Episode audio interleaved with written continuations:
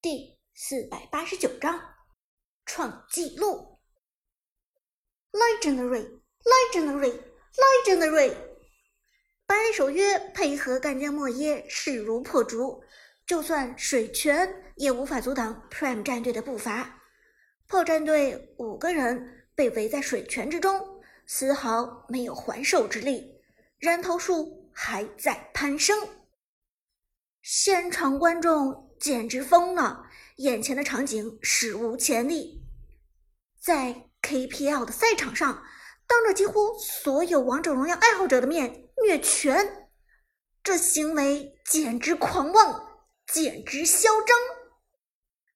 解说子豪不禁感慨：“哦，真没想到，有生之年居然能在 KPL 的赛场上看到虐拳。”现在 Prime 战队的干将莫邪已经点满了一技能的被动，同时全法攻的装备让他的输出高到惊人。长歌的百里守约在破军之后还出了一件破甲弓，同时他的二技能同样攻势凌厉。在这两个人的远程炮火之下，炮战队就算躲在水泉里也不安全了。旁边芊芊则皱眉说道：“嗯。”只是大家都是 KPL 的参赛队伍，这样虐拳真的没问题吗？要知道，虐拳是对对手的极端嘲弄和侮辱。Prime 战队与破战队之间究竟有怎样的血海深仇，以至于要在比赛中用这种极端的方式来羞辱对方？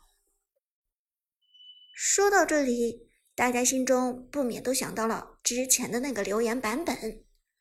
据说苏哲。抢了炮战队老板唐雨科的女人，并且带着这个女人私奔，而其中究竟有怎样的内幕，群众们就只能自己展开想象力了。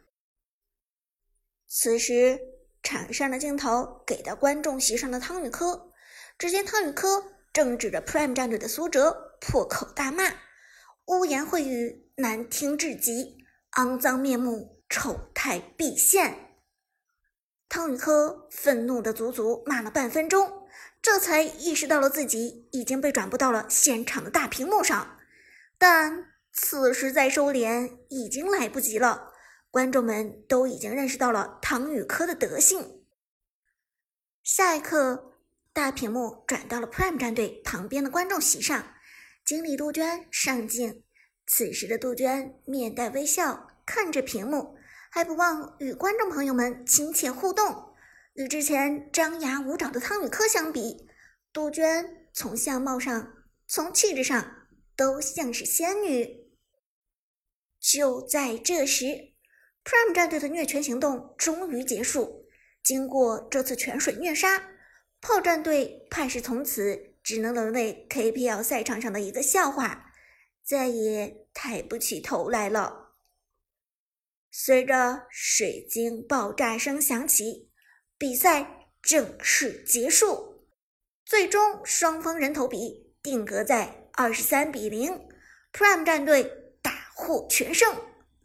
不仅如此，Prime 战队这次还创下了 KPL 的多项历史记录：史上最大的分差比的胜利，史上最大经济差的胜利。同时，Prime 战队一举打破上一场 KPL 资格赛上天空战队创下的十七比零的记录，以六个人头的领先优势刷新这个记录。另外，Prime 战队也是 KPL 历史上第一个敢虐全的队伍，这项记录只怕是很难再有战队可以复制了。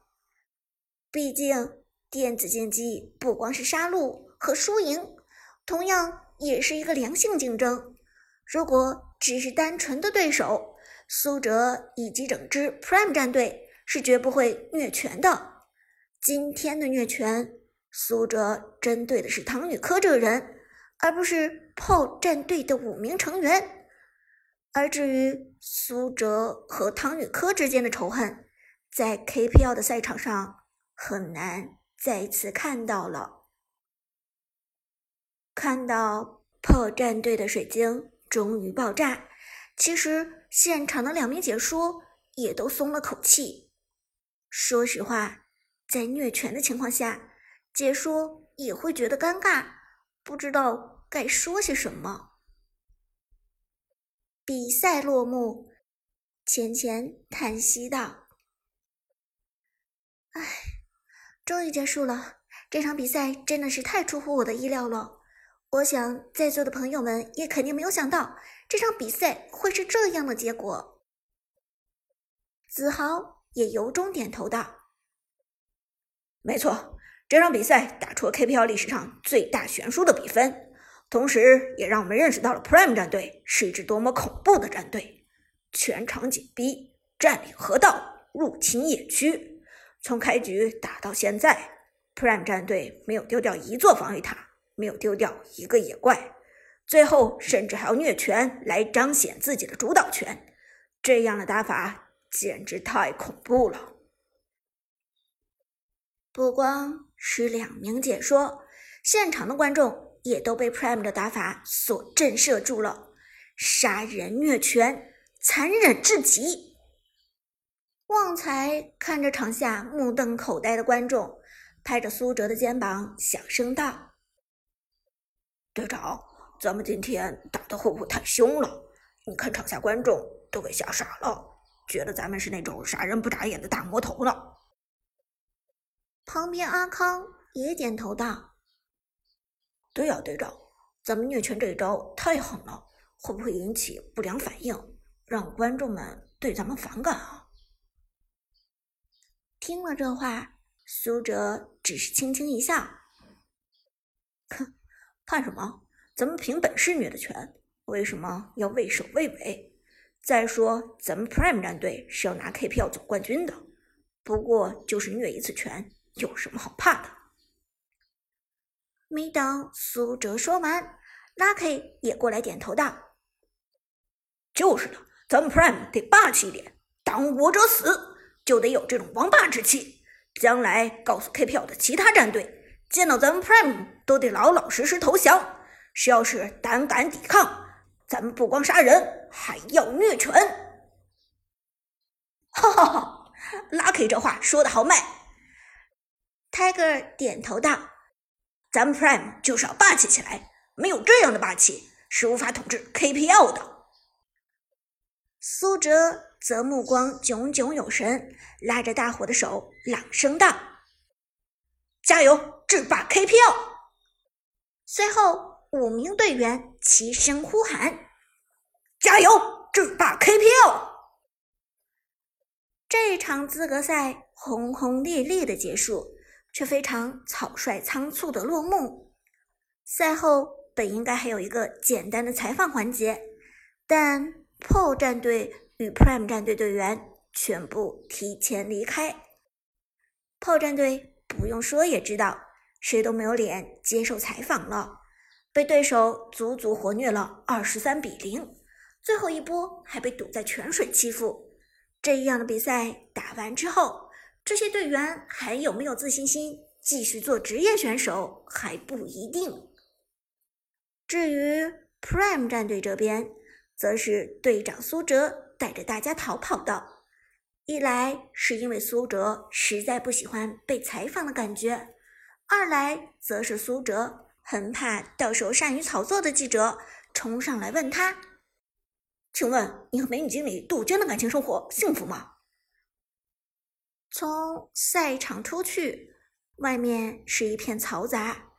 还没有走出走廊，苏哲忽然听见不远处传来了一个熟悉的声音：“我要控诉！我要找主办方投诉！Prime 战队今天的行为太卑劣了！